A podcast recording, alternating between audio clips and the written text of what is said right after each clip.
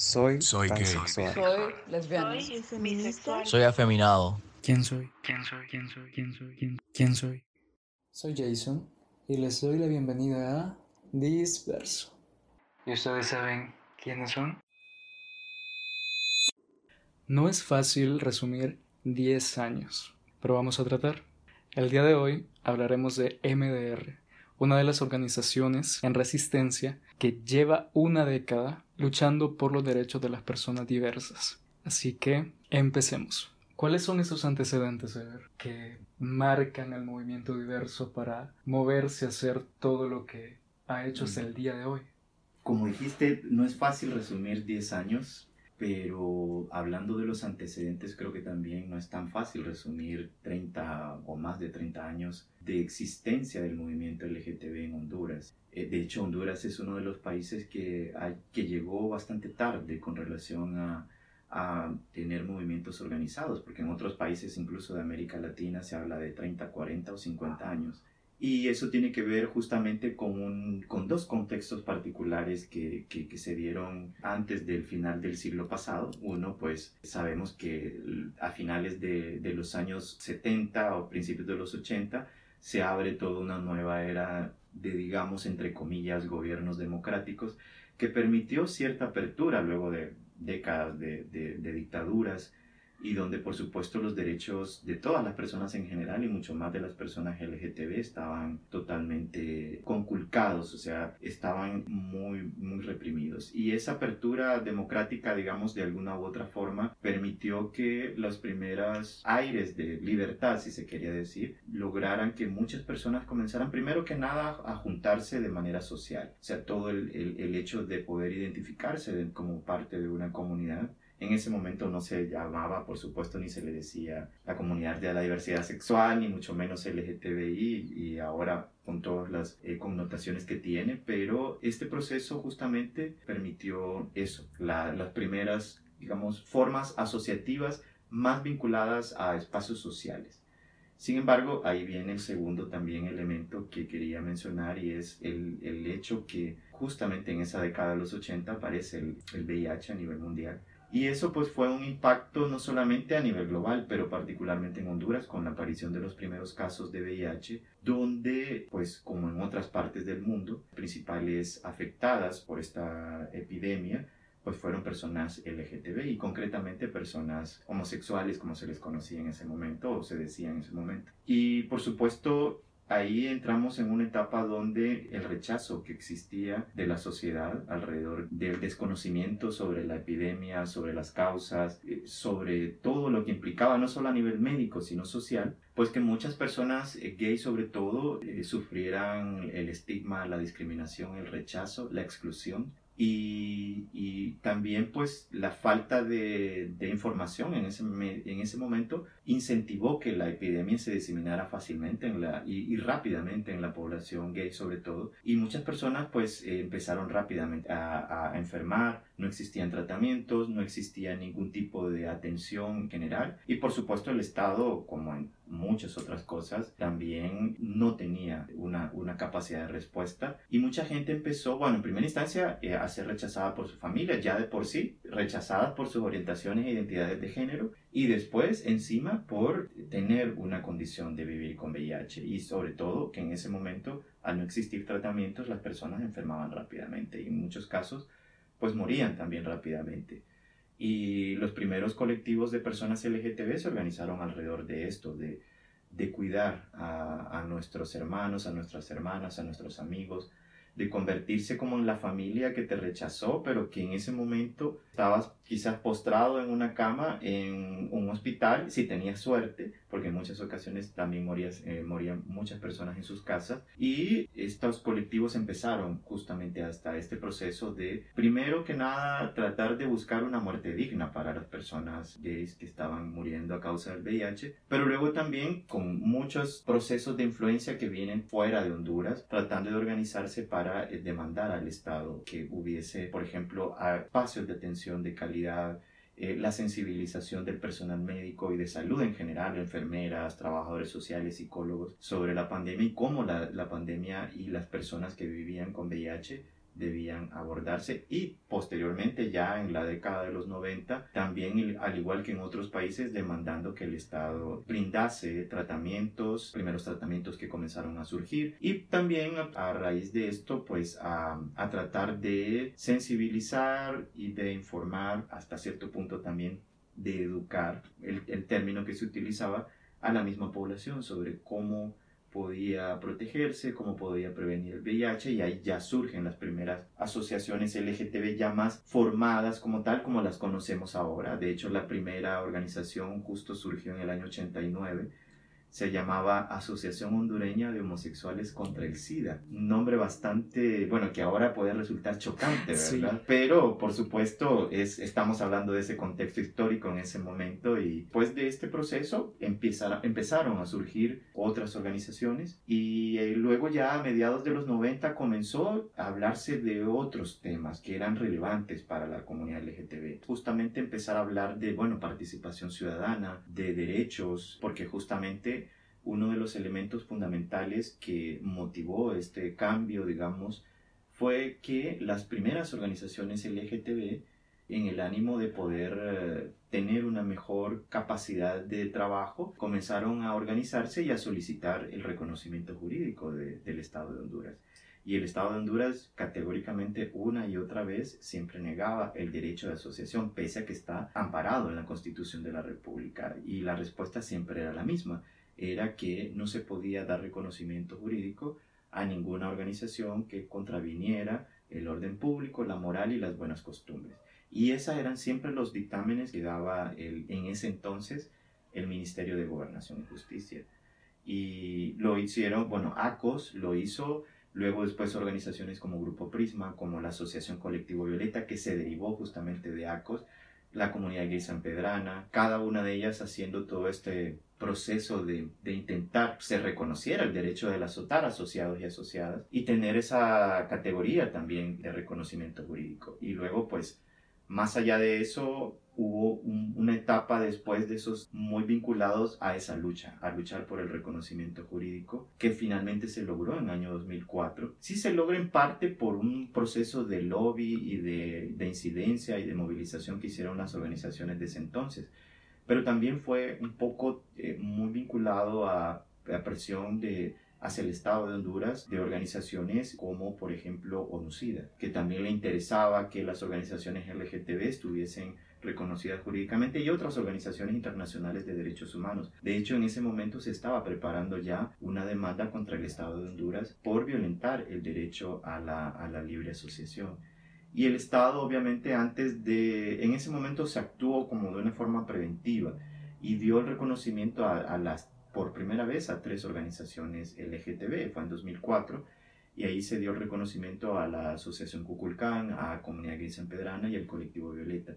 Pero a raíz de eso, justo el mismo Estado reacciona y hace sus mecanismos porque hubo una, una ola de, como de respuesta negativa con relación a los grupos, eh, sobre todo conservadores y fundamentalistas. Y en, el, en ese entonces el presidente del Congreso Nacional, que era Porfirio Lobo Sosa, que también estaba justo en ese momento, 2004, previo a las elecciones de ese año, aspirando a ser presidente, como una forma de quedar bien con, con estos grupos fundamentalistas, reúne el Congreso Nacional y mociona una reforma a la Constitución, una reforma a la Constitución que también es inconstitucional y es eh, la modificación de los artículos 112 y 116 que regulan dos elementos de los derechos fundamentales de las personas o de los derechos civiles de las personas, que es el derecho al matrimonio y el derecho a la adopción. Y entonces en ese momento se, se reformula esos artículos para colocarle un candado, lo que se supuestamente venía, que era esta ola de,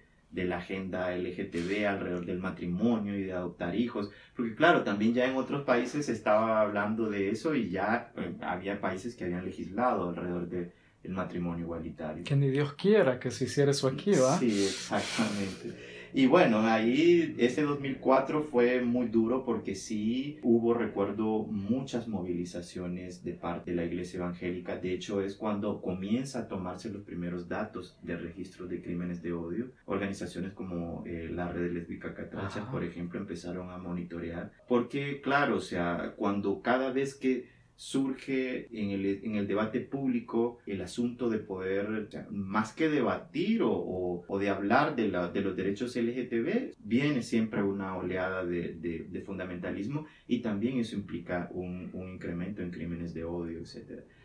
Y bueno, luego, después, a raíz de eso, pues las organizaciones empezaron como más a tratar justamente de tener una agenda más a favor de eh, abordar el asunto de los crímenes de odio que estaba en aumento y que, bueno, de hecho, lamentablemente Honduras en los últimos 15, 20 años ha sido uno de los tres países con mayores tasas de crímenes de odio en América Latina y casi yo diría que a nivel global. Y luego, bueno, llegamos a, a este asunto del golpe de Estado, porque en ese momento, 2004, 2005, con un nuevo gobierno que, bien o mal, dijo que tenía como una agenda un poco más progresista y que se acercó a ciertas cosas que estaban también sucediendo en América Latina, más que cosas estaban, mejor cambios que estaban sucediendo en América Latina con gobiernos progresistas, sobre todo en el sur de América, en ese entonces en Argentina, en Brasil, en, bueno, en Venezuela. Y creo que allí... Eh, justo, pues sabemos las causas del golpe de Estado,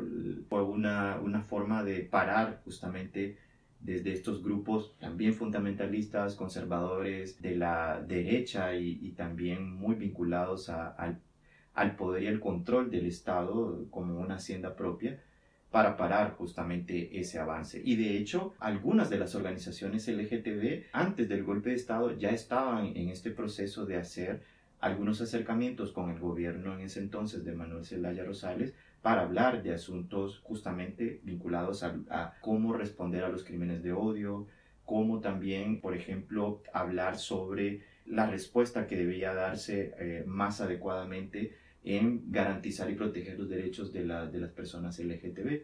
Y bueno, sucede el golpe de Estado, y todo se viene abajo. Y la respuesta ciudadana ya sabemos cuál fue, fue una respuesta bastante contundente, en principio para poder garantizar que la democracia se pudiese recuperar, retomar y fue allí, bueno, donde muchas personas LGTB, más allá de las organizaciones, también empezamos a movilizarnos y a, manifestarnos. Y ese momento fue bastante emotivo porque mm, dentro de todas las distintas manifestaciones y expresiones ciudadanas de puesta y de lucha en contra del golpe de Estado y de recuperar el orden constitucional, pues eh, se había desde la presencia de las organizaciones campesinas, obreras, indígenas, de mujeres y en muchos momentos también siempre se podía visibilizar la bandera del arco iris LGTB. Creo que ahí es donde se abre esta oportunidad para decir,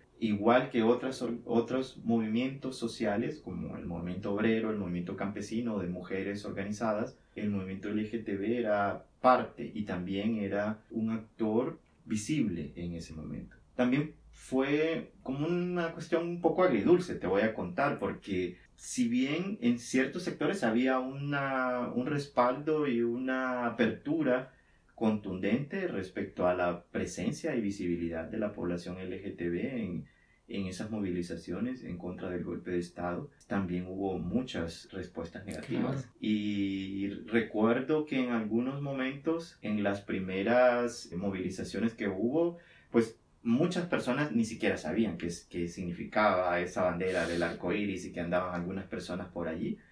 Y muchas personas preguntaban, ¿y eso qué significa? ¿Qué, qué es eso? ¿Qué es esa, esos colores de esa bandera? Pues obviamente explicábamos las personas que, que, que, portábamos estas banderas.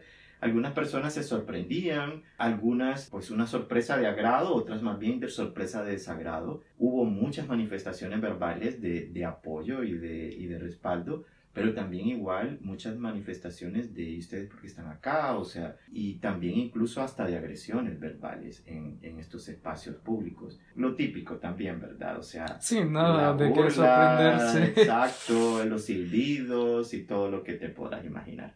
Y bueno, al final creo que poco a poco nos fuimos abriendo un espacio. Y bueno, después de ese 2009, que justo fue el día, el golpe de Estado fue el 28 de junio, una fecha emblemática a nivel global o mundial del, del movimiento LGTB, justamente considerada como la fecha del, del Día del Orgullo eh, LGTB. Y casualmente, bueno, ese día se da el golpe de Estado Qué acá. triste. Total, sí. Y bueno, y como imaginarás, de alguna u otra forma quedó como invisibilizada esa fecha a partir de ese momento. No, y de hecho hasta el día de hoy, pues en general, eh, por lo menos eh, las ONGs o las organizaciones, y bueno, nosotros no somos una ONG, somos somos más un colectivo de activistas, ya no estamos reivindicando tan fuertemente el 28 de junio y de hecho cuando se hacen movilizaciones o algunas expresiones de, de visibilidad por los derechos LGTB en el marco del Día del Orgullo, ya no se hacen el día 28. Generalmente se hacen a veces un mes después, a veces dos meses después. De hecho, este año la movilización fue recién ahora en septiembre. O sea que ya ha perdido justo esto que decía, se ha quedado como subsumido en este elemento a nivel de los movimientos sociales sobre todo. Pero también hemos logrado reivindicar otras fechas por ahí, por ejemplo el 17 de mayo, que es el Día Internacional contra la Homo, Lesbo, Transfobia. Y bien, bueno, y ahí ya después de un poco más de un año de este golpe de Estado, un 3 de octubre de 2011, hace ya exactamente 10 años, un grupo de personas decidimos, bueno, o sea, nos estamos encontrando ahí en las movilizaciones, aquella persona está con su bandera, porque mucha gente llegaba a título individual. Las organizaciones LGTB de ese momento, por distintas razones, decidieron no participar abiertamente en esos movimientos y sí, realmente nos encontrábamos en estas movilizaciones así como, bueno, cada quien ahí en su, a veces con sus grupos de amigos o a veces eh, individualmente. Y fue ahí, bueno, dijimos, o sea, en varias ocasiones nos encontrábamos y platicábamos en las movilizaciones y un día pues surgió la idea de por qué no empezar a organizarnos como colectivo LGTB dentro de, en ese momento, recién nacido Frente Nacional de Resistencia Popular. Porque el Frente Nacional de Resistencia Popular se declara como una, una plataforma social incluyente, pero también enfocada en no solo restablecer el orden constitucional, sino también en refundar el país. Y desde un punto de vista de la justicia social, los derechos y tal, y dijimos, bueno, la población LGTB tiene que tener una voz allí. Y Vamos así adentro. Vamos, y vamos.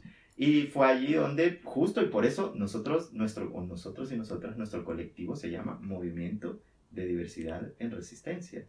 Porque yo recuerdo que en ese momento estaban, por ejemplo, feministas en resistencia, varias plataformas de organizaciones sociales en resistencia. Y por esa razón decidimos justamente ponerle al colectivo bajo ese nombre, Movimiento de Diversidad en. Resistencia. Y bueno, de hecho, desde ese momento decidimos participar activamente en todos los espacios que se pudiera dentro del FNRP. Y bueno, hasta el momento de formar parte de la asamblea que se llevó a cabo, si mal no recuerdo, en 2012, donde se toma la decisión justamente de crear un partido político, porque también estábamos más eh, desde la conciencia de que la vía no era lo electoral, era el proceso social y de desarrollo de la, digamos, de, de una conciencia ciudadana y una organización ciudadana alrededor de luchar por esos cambios.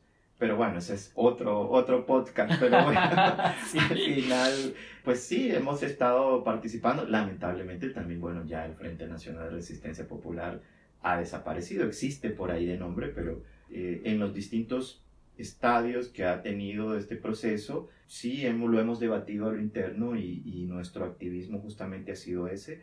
Nuestro centro ha sido poder posicionar la voz LGTB en estos procesos ciudadanos de, digamos, de recambio generacional o de una apuesta por, por tener una sociedad distinta, que nos ha llevado incluso, bueno, en algún momento sí dijimos, ya el Frente Nacional creó un brazo político, el partido, y cuál va a ser nuestro papel allí. Y finalmente, pues luego de muchos debates, decidimos, bueno, veamos también allí, porque puede ser que también esa vía sea adecuada para poder eh, posicionar nuestros, o sea, nuestros derechos, nuestras demandas. Y ahí hemos ido también tratando de construir cosas, no solo con el frente, sino con momentos puntuales con Libre, pero en general, más allá, incluso en los últimos cinco años de MDR, de estos 10 años, ya no estamos necesariamente solo ligados a ese espacio, sino también un poco más amplio alrededor de los derechos LGTB en muchos temas, por ejemplo, en los espacios educativos a nivel universitario, en la universidad donde hemos tratado de hacer acercamientos para que la universidad pueda avanzar en, como en otras universidades del mundo, siendo la academia y los espacios de formación de las generaciones que, digamos, tienen esa oportunidad de dirigir los destinos del país, eh, la universidad pueda ser declarada como un espacio libre de homo, lesbo y transfobia. Acercarse a las instancias, al, a los movimientos estudiantiles, universitarios también, porque hay muchas personas también que están LGTB, que están haciendo activismo, quizás no necesariamente activismo desde el enfoque LGTB, que sí también, pero no necesariamente, y que, bueno, también para poder transformar. Y luego haciendo alianzas también en los últimos años con algunas organizaciones, por ejemplo la Red Lésbica Catrachas, por luchar alrededor de denunciar crímenes de odio. Y por último también creo que por ahí, un poco para ir cerrando esta etapa, es el hecho de también de poder fomentar una conciencia dentro de la comunidad LGTB a través de la formación política, porque no son tantos los espacios que tenemos como población LGTB para desarrollar una autoconciencia, entender cómo este sistema funciona, nos oprime, pero también cómo desde nuestras propias, digamos, fuerzas y realidades podemos tratar de hacer un cambio. Totalmente. Y también es innegable todo el trabajo que ha hecho MDR, conocido pues como Movimiento de Diversidad en Resistencia. Han sido 10 años que no han pasado en vano. Sabemos dónde estamos en este punto y tenemos en la mirada hacia dónde vamos, pero ¿qué nos cuenta de eso, Ever? Luego, después de toda esta digamos, reflexión que hemos hecho con relación a, a lo que ha sido MDR durante estos 10 años, eh, yo te podría decir que actualmente pues nos encontramos en una etapa de, en primera instancia, de, de nuestro propio colectivo en el sentido de, de, poder definir no solamente qué hemos hecho, o sea, más que definir, mejor dicho, evaluar dados que que hemos obtenido después de estos 10 años. 10 años interesantes que, nos han permitido pues abrir espacios, posicionarnos en otros, pero también respaldar el trabajo del movimiento LGTB a nivel nacional en temas sensibles. Como yo lo decía anteriormente, la situación de derechos humanos, la situación de crímenes de odio, la participación política de, la comunidad LGTB, la responsabilidad que estamos demandando al Estado también en respuesta a estas problemáticas que tenemos serían, a mi criterio, como los elementos de dónde estamos ahora, pero también en una constante revisión porque sabemos que existen otras problemáticas muy sensibles y sobre todo también que demandan que MDR eh, se involucre. Por ejemplo, el tema de la migración. El año pasado, justo con ETA e IOTA, pudimos comprobar como muchas compañeras, incluso compañeras y compañeros de, de nuestro propio colectivo, resultaron afectadas y fueron, digamos, desplazadas por la situación que implicó la pérdida de sus medios de vida y eso nos planteó el, reto como, como MDR de decir, bueno, ¿qué podemos hacer en este contexto? El año pasado justo arrancamos con un proyecto, una escuela de formación en capacidades sobre desarrollo económico para personas LGTB y a raíz de este proceso, pues justamente uno de los elementos ha sido cómo poder ahondar mucho más sobre la generación de oportunidades que permitan a personas LGTB no tomar esa decisión de emigrar, que si bien es cierto es un derecho humano, pero sabemos que el país no ofrece condiciones y por eso estamos apostando a este proceso de empoderamiento económico de la comunidad LGTB. Y también, pues, por supuesto, continuar en estos procesos de formación política, de formación en derechos humanos, de acciones de incidencia también con, con, actores clave dentro de quienes deben tomar decisiones y además también quienes son responsables de, de, obligaciones en el Estado de Honduras. Y pues allí justo con, en diálogos con el Comisionado Nacional de Derechos Humanos, con la Universidad Nacional Autónoma de Honduras y con otras instancias que nosotros consideramos que es importante que en ese tipo de responsabilidad que asumen estas instancias del Estado pues se garanticen y se promuevan los derechos de la comunidad LGTB. Entonces, digamos, en este momento nos encontramos justo en un replanteo de, distintas cosas. También, por supuesto, en la idea de eh, continuar eh, renovando y también incluyendo a nuevas personas. Este año justo también hemos tenido y eso nos plantea, pues por supuesto, la necesidad de seguir articulando, de seguir fortaleciendo el tejido social de la organización y además también de seguir en esta línea de trabajo de posicionar en el espectro público los, los derechos de la comunidad LGTBA. Buenísimo. La lucha continúa. Todos estos esfuerzos son hechos para ese legado que estamos dejando para las nuevas generaciones. Por eso existen organizaciones como MDR, para mejorar las condiciones en las que existimos las personas diversas. Así que, chao.